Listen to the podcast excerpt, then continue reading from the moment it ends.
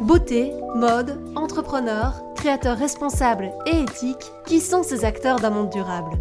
Je suis Elsa Lefort, créatrice de contenu green sur les réseaux sociaux et vous écoutez My Talkie Moment, le podcast qui met en avant mes découvertes coup de cœur, ces personnes qui méritent d'être mises en lumière pour leur créativité, leurs valeurs et leurs engagements. Asseyez-vous, prenez une bonne tasse de café et laissez-vous inspirer. Aujourd'hui, nous recevons Sophie Trantesso, créatrice de Make Sense, euh, une marque belge de produits de beauté engagés, saine, qui respecte votre santé et l'environnement. Bonjour Sophie. Bonjour. Aujourd'hui, nous sommes chez Brock Café. Donc, c'est un coffee house où l'on peut déguster des cafés de spécialité accompagnés de délicieuses pâtisseries ou d'un brunch, tout en achetant le mobilier et la vaisselle du lieu qui ont été chinés rien que pour vous. Pour vous mettre un peu dans l'ambiance, on s'est installé à une table avec Sophie. Elle a pris un cappuccino, j'ai pris un chai parce qu'ils sont super bons. Puis, on va tranquillement discuter un peu euh, de Make Sense. Donc, maintenant que le décor est planté, Sophie, est-ce que tu peux te présenter en quelques mots pour ceux qui ne te connaissent pas? Bien sûr, donc euh, je m'appelle Sophie Transo, je suis maman de deux enfants qui ont 18 et 16 ans respectivement. J'ai moi-même 48 ans, j'habite euh, à Bruxelles depuis une vingtaine d'années, mais à l'origine je suis de Charleroi. J'ai euh, longtemps travaillé dans la cosmétique industrielle et il y a plus de 10 ans, j'ai décidé de créer ma propre marque de cosmétique naturelle qui s'appelle Make Sense. Ok. Et donc, tu viens de le dire, tu as créé Make Sense. C'était quoi ton plus gros objectif euh, quand tu as créé ta marque en fait? De proposer une alternative aux cosmétiques euh, conventionnels avec une volonté vraiment d'avoir une plus-value pour la peau, pour la santé et pour l'environnement. Et comment t'en es arrivé à cette démarche de vouloir créer une marque Sachant que, bah, tu l'as dit, avant tu travaillais plutôt dans, le, dans les cosmétiques conventionnels. Comment tu as eu cette envie? Par intérêt d'abord pour euh, l'aromathérapie, donc ça a été le premier déclencheur, euh, l'apprentissage autour des huiles essentielles, l'impact que ça pouvait avoir au niveau de la santé. Je me suis dit que ça pouvait être aussi très intéressant au niveau de la peau. Euh, dire en fait on utilise des produits de soins et d'hygiène tous les jours. Euh, si on les utilise, il faut qu'il y ait une réelle plus-value. Parce que si c'est pour les utiliser et qu'il n'y ait pas de plus-value pour la peau, ni pour la santé, où est l'intérêt au final Et ça n'existe pas sur le marché. Et donc, voilà, c'est venu comme ça, par, euh, par écho et par expérience accumulée. Oui, c'est pas un, matin tu t'es réveillé et tu t'es dit il faut tout changer. Quoi. Non. C'est venu petit à petit. Oui, c'est venu petit à petit. Ça s'est construit euh, petit à petit. Et comment tu l'as construit du coup? Bah, euh, Petit à petit, et c'est d'ailleurs pour ça que c'est toujours en construction, euh, même dix ans plus tard. Donc on, est parti avec l'idée de proposer une alternative, de proposer des produits qui auraient du sens au niveau de la santé et de l'environnement et d'aller plus loin puisque l'idée a été très vite de proposer des ateliers pour expliquer aux gens comment on fabrique les produits, qu'est-ce qu'il y a dedans et faire prendre conscience aux gens de ce que c'est un produit cosmétique. Mhm. Et euh, à partir de là, en fait, on a commencé à avoir beaucoup d'interactions avec des clients. Et c'est sur base de cette expérience-là, des ateliers et des échanges qu'on a eus avec eux, qu'on s'est rendu compte qu'il y avait un besoin pour certains produits. Et donc la gamme s'est construite au fur et à mesure du temps euh, et au travers, en en grande partie des contacts qu'on a eus avec nos clients qui nous ont fait des retours sur les produits qu'on proposait en atelier. Et quand on voyait qu'il y avait vraiment beaucoup d'engouement, d'engouement pardon, pour un produit, eh bien, à partir de ce moment-là, on se disait, OK, ça vaut la peine de le mettre alors dans la gamme, puisque un autre apprentissage a été que les gens viennent spontanément aux ateliers, sont intéressés, mais ne sont pas nécessairement intéressés de refaire les produits chez eux par après. Et donc on s'est dit, bah alors autant leur donner la possibilité de les acheter directement prêts. Et donc c'est pour ça qu'on a construit la gamme au fur et à mesure. Euh, mais du coup, les cosmétiques, c'est un secteur qui est quand même hyper euh, réglementé. Ouais. Comment est-ce qu'on se lance comme ça, arriver à trouver toutes ces infos Il faut se renseigner. Euh, et puis, il faut se faire accompagner de, gens qui ont plus d'expérience. Donc, par rapport à l'aspect légal, par exemple, on travaille avec des sous-traitants qui nous aident à valider les formules et à faire en sorte que l'aspect légal soit rempli. Mhm.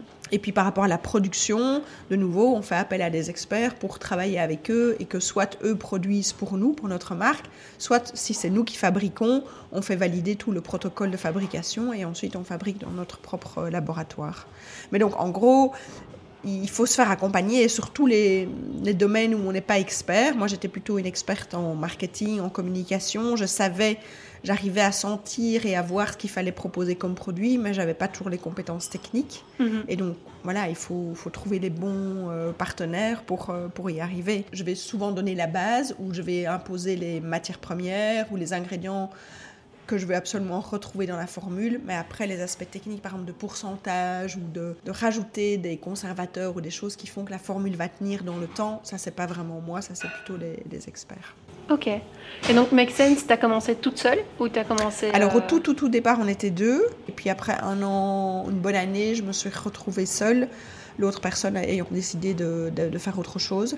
Et donc là, j'ai continué toute seule et j'ai engagé ma première vraie employée, on va dire, euh, euh, sur du long terme en 2015. Et quand tu t'es lancé, euh, quand tu as créé Make Sense, tu t'es lancé vraiment, tu as, sauté dans le grand bain tout de suite, comme indépendante Oui. Ou tu as fait tout de non, suite tout de suite, oui. Ok. Tu avais la conviction que ça fonctionnerait ou... je ne sais pas si j'avais la conviction que ça fonctionnerait, mais j'ai pas beaucoup d'aversion au risque. J'avais confiance, je pense, vraiment dans le projet. Et puis il y avait une part d'inconscience où je me suis dit, bah, on essaye, on verra bien. quoi. Tu t'es lancée Je me suis lancée. Je me suis dit, essayons, on verra. Dans le pire des cas, ça marche pas et c'est pas grave. Ouais. On arrêtera, on trouvera des solutions. L'enjeu financier n'était pas non plus énorme. Et tu as su te faire accompagner au début aussi, du coup bah, Au tout début, ça, les trois premières années ont été quand même galères. Parce qu'il y a eu cette histoire avec mon ancien associé qui a arrêté, donc je me suis retrouvée toute seule. À l'époque, mes enfants étaient petits, j'étais dans une situation personnelle compliquée. Donc les trois premières années, ça a été quand même un peu galère. Ça fonctionnait. C'est vraiment à partir du moment où j'ai pu engager une employée, où ça m'a déchargé du temps pour vraiment alors réfléchir et commencer à construire la marque que ça a commencé alors à, aller un peu plus vite et à s'accélérer en termes de, d'achat, de, vente et de production derrière. Il faut de la persévérance, mais de la persévérance consciente. Ça veut dire qu'il faut aussi quand même euh, avoir un peu d'objectivité par rapport aux chiffres, par rapport au passage, par rapport au fait qu'il y ait de l'engouement. Je voyais quand même, puisque j'étais au contact tous les jours de clients, qu'il y, avait, y avait une demande, qu'il y avait quelque chose qui se passait quand même. quoi. Et tu as toujours fait en fonction de, tes clients aussi, de, la mhm. demande qu'il y avait derrière. Et, euh, mhm. On a la chance d'avoir des clients vraiment qui, récurrents. C'est vraiment notre base de sécurité qui nous permet maintenant d'explorer d'autres possibilités, d'aller éventuellement à l'export, d'essayer d'autres choses, parce qu'on a ce socle de, clients fidèles qu'on a construit au fur et à mesure des années. Et les, produits, justement, tu fais aussi un peu des, co-créations, en fait, sur, euh, enfin des co-créations. Tu proposes à tes clients de les tester avant de les mettre en vente Oui, ça nous arrive régulièrement, de plus en plus. Euh, quand on a une idée d'un projet, on va faire euh, effectivement de, une première, un premier batch de production qu'on va faire tester à un ensemble de clients pour avoir des retours et voir si éventuellement il faut améliorer ou changer quelque chose. Et seulement alors après, on va passer la main à la formulatrice.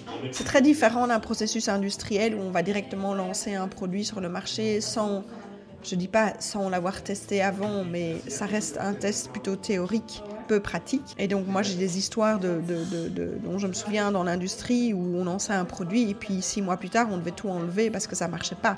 Ah oui. Simplement. Et donc moi je veux absolument éviter ce genre de délire parce que pour moi ça n'a aucun intérêt de lancer sur le marché un produit qui répond pas aux attentes. Et donc jusqu'ici avec Make Sense on n'a jamais dû retirer un seul produit du marché. Euh, les seuls choix qu'on pourrait faire de réduire l'assortiment, ce serait plutôt si on a des problèmes d'approvisionnement sur une matière première ou des choses comme ça.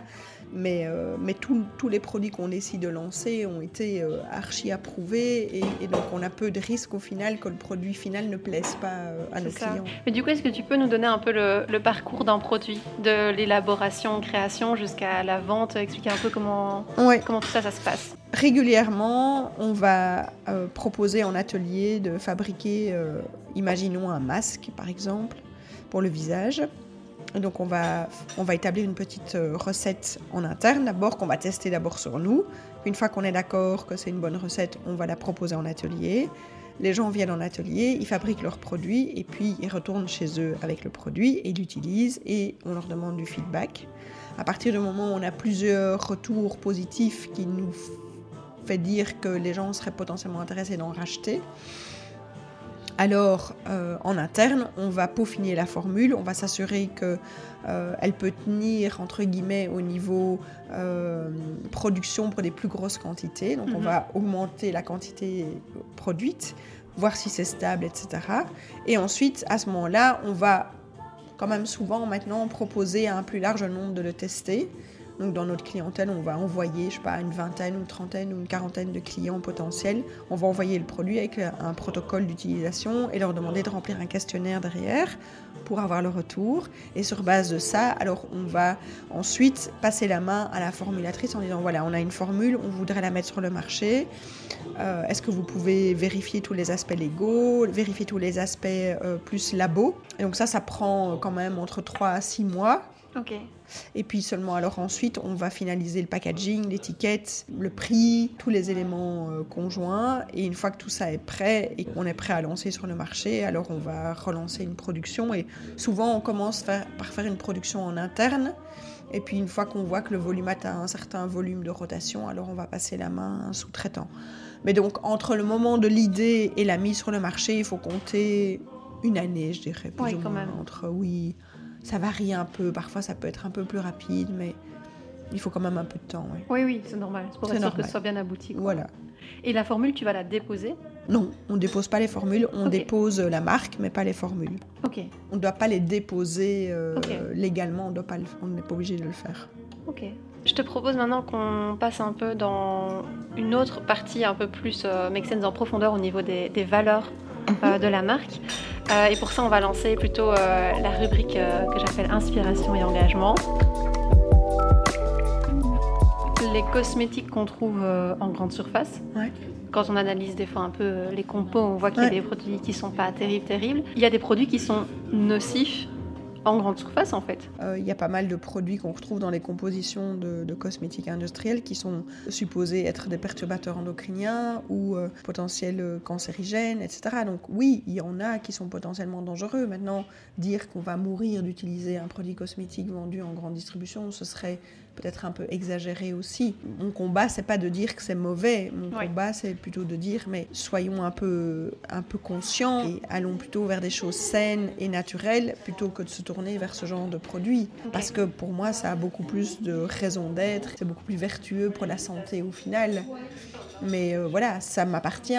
Comment ça se fait alors si tu as des produits comme ça qui sont moins respectueux, etc. Comment ça se fait qu'ils existent encore, qu'ils sont encore en grande surface? Et comment ça se fait que les marques continuent de créer Bon, ces alors, produits, ça évolue quand même, hein, ça évolue quand même parce qu'il y a le cadre légal de nouveau qui Ouais. évolue beaucoup, donc euh, c'est de plus en plus imposé quand même maintenant dans le cadre légal d'avoir d'éliminer en tout cas toute une série de substances qui sont euh, potentiellement dangereuses. Mais pourquoi? Bah Parce que simplement c'est des processus industriels et que donc, euh, euh, je sais pas, c'est comme, euh, c'est un peu, on peut faire le parallèle avec, euh, avec les voitures euh, thermiques et les voitures électriques. Si on doit changer toutes les chaînes de production et la manière de s'approvisionner sur les ingrédients, mais c'est extrêmement coûteux pour l'industrie. Donc il y a un moment où il n'y a pas le choix. Des marques comme, enfin des, sociétés comme L'Oréal ou comme Beiersdorf, elles sont en partie figées dans le temps par leur processus industriel qui fait que ils ne peuvent pas changer du tout au tout du jour au lendemain, c'est pas possible. Et donc ça, ça va se faire, à mon avis, quand même progressivement un peu, mais, euh, mais c'est difficile de remettre en question des processus qui sont installés depuis longtemps. Et puis la deuxième raison, c'est une raison économique, parce que derrière ça, il y a une volonté de faire plus de profit. Et donc euh, c'est sûr que les matières euh, minérales et synthétisées en laboratoire, elles sont beaucoup moins chères que les matières naturelles. Et aussi, il n'y a pas de risque de rupture, puisque c'est produit à l'infini, alors que les matières naturelles, bah, il faut respecter des cultures, il n'y a Ouais. pas le choix. Donc il y a beaucoup plus de, de potentialité de, de- de prise de risque et de difficulté d'approvisionnement. Donc c'est comme s'il fallait réinventer toute l'industrie si on voulait tout changer. Et ça, c'est pas possible. Donc c'est pour ça aussi que dans le cadre légal, ils sont obligés d'y aller progressivement. Ils pourront pas tout changer du tout au tout, parce que ça, ça va remettre en question trop d'industrie, simplement. Donc tu as d'un côté le cadre légal qui, qui s'adapte à l'industrie et l'industrie qui essaye de Ouais. suivre ce que le cadre légal lui Ouais. impose. Quoi. Ouais, tout à fait. C'est des allers-retours, quoi. Les seules contraintes que j'ai du cadre légal, c'est les tests qu'on est obligé de faire avant Ouais. de lancer sur le marché. Mais c'est aussi en partie logique parce que la sécurité du consommateur est susceptible d'être euh, potentiellement en danger si on ne fait pas ces tests. Donc c'est normal qu'on les fasse. Ouais. C'est juste que c'est coûteux et, et voilà. Donc pas Mais donc de- du coup, tes matières premières, Mhm. comment tu évalues, tiens, parce qu'il y en a qui ont des, même en étant naturels, qui peuvent avoir un impact sur l'environnement en fonction de leur provenance, etc. Comment tu vas évaluer tout ça et dire, ok, là j'ai un produit qui me semble vraiment euh, bien? Pour la santé, mais aussi pour l'environnement, pour euh, son impact On fait au mieux avec les moyens qu'on a aujourd'hui. Et donc, c'est toujours un processus qui est requestionnable d'année en année. Mais globalement, on va essayer de sourcer les matières premières le plus possible en direct chez les producteurs. Donc, on essaye d'éviter les tout, tout gros grossistes. Pourquoi? Parce que déjà, ça nous permet d'avoir une meilleure traçabilité euh, sur la matière première. Et puis, on aime bien avoir ce contact avec les producteurs. Euh, et donc, par exemple, l'aloe vera, ça fait des années qu'on se fournit à Lanzarote, on connaît notre producteur, on lui fait confiance, on sait que la, qualité du produit est au rendez-vous. Euh, on a pas mal de producteurs en France aussi, pour les hydrolats, pour certaines huiles végétales. Et je dirais que c'est aussi une spécificité chez Mexen, c'est qu'on essaye de soutenir l'agriculture locale au travers de nos approvisionnements. Et donc on source aussi en Belgique le chanvre, par exemple, chez un producteur local. Et donc si on peut le faire, on va essayer de le faire comme ça. Néanmoins, il y a certaines huiles essentielles ou certaines huiles végétales qu'on utilise qui proviennent de plus loin. Et donc là, on va passer par des grossistes, mais de manière à valider la qualité du produit, on va demander des certificats bio, puisqu'on est certifié bio. Et on va demander, si possible aussi, d'avoir une traçabilité sur la chaîne de production. Si tu as une pyramide, tu prends d'abord ce qui est le plus proche, oui, etc. Et puis après, tu. Mais tout en restant toujours dans le bio. Oui, oui, oui, de toute façon, le, bio, euh, on est audité chaque année. Euh, on a l'auditeur qui vient vérifier tous nos approvisionnements, vérifier que nos fournisseurs sont bien certifiés bio. Parfois, ils font même des prélèvements sur euh, les huiles directement ah pour vérifier, bien sûr, pour vérifier la toxicité, etc. Donc, on est, on est de toute façon audité. Donc... Et du coup, tes producteurs, tu vas les rencontrer Oui, ça nous arrive. Oui. bah alors le belge, c'est facile parce que c'est tout près. Et en juin 2022, on est parti en équipe dans le sud de la France euh, à la rencontre de nos producteurs. Et ça, c'est très chouette aussi euh, pour l'équipe euh, d'aller vraiment à la rencontre. Et tu dirais que c'est facile de trouver la plupart de tes produits? Non. je dirais pas que c'est facile. Ça, c'est vraiment de nouveau construit au fur et à mesure du temps. Et c'est encore quelque chose sur lequel on travaille régulièrement. C'est quelque chose qu'on renouvelle régulièrement, les approvisionnements. Ça nous arrive de changer de producteur, de... Voilà. Tes produits, ils sont donc certifiés bio. Oui. Euh, tu as aussi le label euh, Slow Cosmétique. Oui. C'est quoi ces labels-là pour toi? Qu'est-ce que ça représente? Et euh, pourquoi est-ce que tu as choisi de, de, les faire certifier? Oui. Alors, euh, au départ, on a, on a choisi de faire certifier vraiment pour permettre aux clients d'être de, réassurés par rapport à la qualité du produit. Donc, on s'est dit que c'était vraiment un incontournable et que comme c'était à l'époque le début de la cosmétique bio, bah, c'était mieux qu'on ait ce label, même si ça coûte de nouveau de l'argent. Euh, et donc on a opté pour un label belge euh, qui s'appelle Eco Garantie. Et donc c'est eux qui viennent nous auditer euh, annuellement. Et le label Slow Cosmétique, en fait, ça a démarré aussi en même temps que nous. Ça fait 12 ans qu'il existe ce label. Et comme je connais bien Julien Québec à la base, euh, il m'avait contacté, il m'avait dit ah mais ce serait super si tu pouvais euh, soutenir le label. Et j'ai dit bah oui pas de problème. Et donc on est rentré dans la boucle du label Slow Cosmétique dès le départ. Et on l'est toujours 12 euh, ans après quoi. Tu es aussi ancré dans une démarche qui va vers le zéro déchet pour tes produits. C'est vraiment vers le zéro déchet hein, parce qu'on a encore beaucoup d'emballage et la question de l'emballage c'est une vraie vraie thématique euh, au niveau de l'éco-responsabilité, il y a encore pas mal de boulot. On essaye d'éliminer un maximum le plastique. On en a encore pour des raisons de sécurité, pour le gel douche, le shampoing et l'après-shampoing, parce qu'on s'est dit dans la douche, potentiellement, c'est quand même un peu dangereux d'avoir du verre, et donc on est resté sur du plastique. De nouveau, là, on essaye d'avoir du plastique recyclé. C'est pas toujours possible, mais si c'est possible, on prend du plastique recyclé. Et on invite nos clients, en tout cas qui habitent pas loin de la boutique, de venir re-remplir leurs flacons d'éviter de jeter à chaque fois le flacon euh, dans le sac bleu. Donc ça, c'est une première approche. La deuxième, c'est le flacon en verre pour les pommadiers, pour les, crèmes, les déodorants, etc. Là, ce qu'on propose, c'est un système de vidange. Donc on, on, propose aussi sur ces flacons en verre, euh, pour certains produits liquides, de faire du re-remplissage en boutique. Okay. Et dernière chose, c'est les flacons en alu. On a quelques flacons en alu pour les baumes à lèvres, la crème main. Ça, malheureusement, il n'y a pas possibilité de réutiliser. Et donc là, c'est recyclable dans le sac bleu. Voilà, donc c'est un espèce de patchwork de différentes options. Mais on réfléchit hein, toujours à avoir un système de recharge. on, y réfléchit, on travaille dessus, mais pour le moment, on n'a pas encore trouvé vraiment la bonne, euh, la bonne équation. Et ça, c'est quelque chose auquel tes clients sont sensibles aussi Quand même, oui. Au départ, j'y croyais pas trop. Hein. Quand on a proposé aux gens de ramener leur petit pommadier de crème, je m'étais dit, ça va jamais marcher, les gens vont jamais faire l'effort, mais en fait, ils le font. On en a parlé un peu, euh, même pas mal au début des ateliers. Ouais. que tu organises. Euh, ces ateliers-là, ils sont à destination de qui? Est-ce que tu fais des ateliers dans des, dans des entreprises, etc. Est-ce que... Alors, c'est principalement un public privé qui vient à nos ateliers. Euh, on a des ateliers ouverts à tout type de public, on va dire à partir de 12-13 ans, hein, pas, pas, pour des jeunes enfants. Et alors, on fait aussi des ateliers privatifs, principalement pour un public privé de nouveau pas à domicile, mais par contre pour les sociétés, ça nous arrive d'en faire plus dans le cadre d'événements. parfois c'est des sociétés d'événements qui nous demandent si on peut faire un atelier dans le cadre d'un événement, ça on va faire. Euh, et parfois c'est vraiment euh, la société même qui nous appelle en disant voilà on aimerait organiser quelque chose et donc ça on le fait. Mais c'est plus anecdotique dans la totalité, c'est vraiment plutôt un public privé qui vient à nos ateliers. Et t'en as qui viennent euh, ponctuellement comme ça à, plein d'ateliers pour tester tout? J'en ai, j'en ai une euh, qui était là d'ailleurs hier soir, qui est déjà venue faire 3-4 ateliers, qui m'a dit ah, j'attends impatiemment les suivants. Il y a aussi des gens qui viennent plus pour le plaisir de faire et d'apprendre, et pas nécessairement de nouveau absolument pour fabriquer des kilos euh, chez eux après, mais un peu comme une activité euh, ludique que tu pourrais t'offrir parce que ça te fait du bien. Okay. Euh, c'est pas nécessairement d'office avec un objectif de refaire derrière. Bon, en fait, on arrive tout doucement euh, à la fin de, ce que j'avais prévu. J'aimerais bien terminer par un peu une ouverture. Ouais. Donc, euh, tu distribues ta marque dans des magasins, tu as ton magasin, tu fais des ateliers. Mais du coup, qu'est-ce que tu vois dans le futur de Make Sense? Qu'est-ce que tu aimerais euh, amener encore ouais. Alors, pour le moment, on réfléchit beaucoup à s'implanter de manière plus visible. Et donc on travaille sur les pop-up stores. Donc on a fait notamment un pop-up store ici à Namur euh, au printemps passé.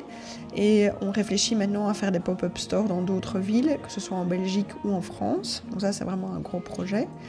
Et ensuite, on, aimerait bien aussi euh, développer un petit peu plus la vente en ligne et améliorer notre communication à ce niveau-là. Donc ça, c'est vraiment un gros travail aussi euh, à, mettre en place de manière à essayer d'étendre notre, notre zone, en fait, simplement.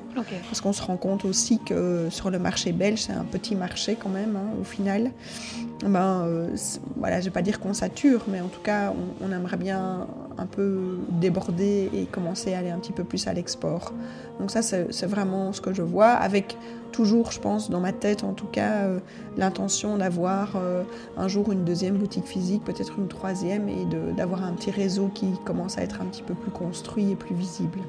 Mais du coup, tu dis que le, marché belge, maintenant tu, tu, satures un peu, mais est-ce qu'il a quand même été propice pour te lancer? Tu trouves que la Belgique est bah, Chouette pour lancer une marque comme ça bah, En tout cas, Bruxelles, le choix d'aller à Bruxelles, pour nous, a été très vertueux parce que je pense qu'on a eu la chance de toucher un public aussi bien belge qu'international. Et donc, ça nous a permis aussi de, de sentir que potentiellement le produit pouvait plaire dans d'autres euh, pays, en Europe en tout cas. Euh, donc ça, c'est plutôt chouette. Et tu trouves qu'il y a assez de soutien autour et de, comment, d'encouragement pour lancer une marque comme ça ici euh, en Belgique, euh, avec toutes les structures tu vois, que tu as d'accompagnement, etc. Tu trouves que c'est suffisant pour euh, oh bah moi, je trouve lancer? Non, moi je trouve qu'on pourrait faire mieux en termes de, de, donner l'envie à la jeune génération d'entreprendre. Je pense qu'il y a de la marge, hein. on peut donner un peu plus envie. Maintenant, il y a des structures de soutien, hein. il y en a, et il faut les utiliser. Et moi, je les ai bien utilisées, donc euh, c'est important de se faire euh, guider, de se faire entourer, mais je, trouve qu'il y a encore beaucoup de, travail à faire en amont, au moment des études. Il y, a, moyen de faire mieux, et chez les femmes encore plus, je pense. De pousser à entreprendre, oui, Oui. En tout cas, moi, dans mes études de gestion à l'époque, on ne nous a pas du tout sensibilisés à ça. Mais bon, ça, date d'il y a 30 ans. Il y a des maintenant des, personnes qui viennent des fois te poser des questions un peu comme ça sur euh, l'entrepreneuriat, la création oui, oui, de marque. Oui, beaucoup. Et je suis moi-même, euh, je me suis aussi euh, euh, lancée maintenant dans un incubateur à Louvain-la-Neuve pour soutenir les, jeunes entrepreneurs à l'UNIF, enfin à l'UNIF et dans les hautes écoles. Et donc j'accompagne aussi maintenant des projets qui sont menés par des étudiants entrepreneur. Et donc, euh, pour moi, ça fait partie de ma mission, mais ça, c'est plus ma mission personnelle, mhm. de me dire, ben, voilà, si je peux aussi donner et transférer quelque chose à la jeune génération, je, le fais. Et alors, je fais pas mal de témoignages aussi en école, avec euh, l'association 100 000 entrepreneurs. Et par ailleurs, j'ai pas mal d'écoles qui me contactent en direct pour euh, soutenir des, élèves, etc. Donc je, je, fais ce que je peux. Hein. Je ne réponds pas à toutes les demandes non plus parce que sinon je ferai que ça. Oui, ouais, maintenant que tu as assez de oui, d'expérience. quoi. C'est ça. Donc tu te dis, s'il manque de soutien, autant que ça vienne de... Tout à fait. Des entrepreneurs. Mais pour clôturer le podcast, j'aimerais te demander une bonne adresse ici à Namur ou un truc que tu aimes faire quand tu viens euh, jusqu'ici, depuis Bruxelles Alors, je ne connaissais pas le Broc Café, mais maintenant, ce sera une de mes bonnes adresses. Euh, moi, j'aime beaucoup, euh, surtout en été, aller le long de, de, la Meuse, soit à la Guinguette. Ok. je trouve très sympa comme endroit. ah, ok. Voilà, qui est très chouette, je trouve. L'ambiance est toujours très conviviale et on mange très bien. Ok, donc ça, c'est ta bonne. Ton petit truc. Ben, du coup, il est maintenant temps pour moi de clôturer le podcast. Merci à toi en tout cas pour l'invitation. Merci d'être venu et je passe aussi un, merci à, Brock Café de nous avoir euh, accueillis aujourd'hui. merci. J'aimerais finir cet épisode sur quelque chose qui m'a marqué durant cet enregistrement. Sophie, dans son processus de création de marque et de futurs produits, prend toujours le temps d'analyser les besoins de sa clientèle. Elle fait des ateliers pour voir si le produit plaît, elle propose à une base de personnes de tester la formule en cours de réalisation, etc. etc. Et toutes ces étapes, elles lui permettent de sortir un produit dont elle est certaine de l'utilité et de l'engouement qu'il suscitera. Et je pense que c'est vraiment un point qui la distingue des marques industrielles. Elle l'analyse avant de lancer un produit tête baissée. Merci d'avoir pris le temps d'écouter cet épisode.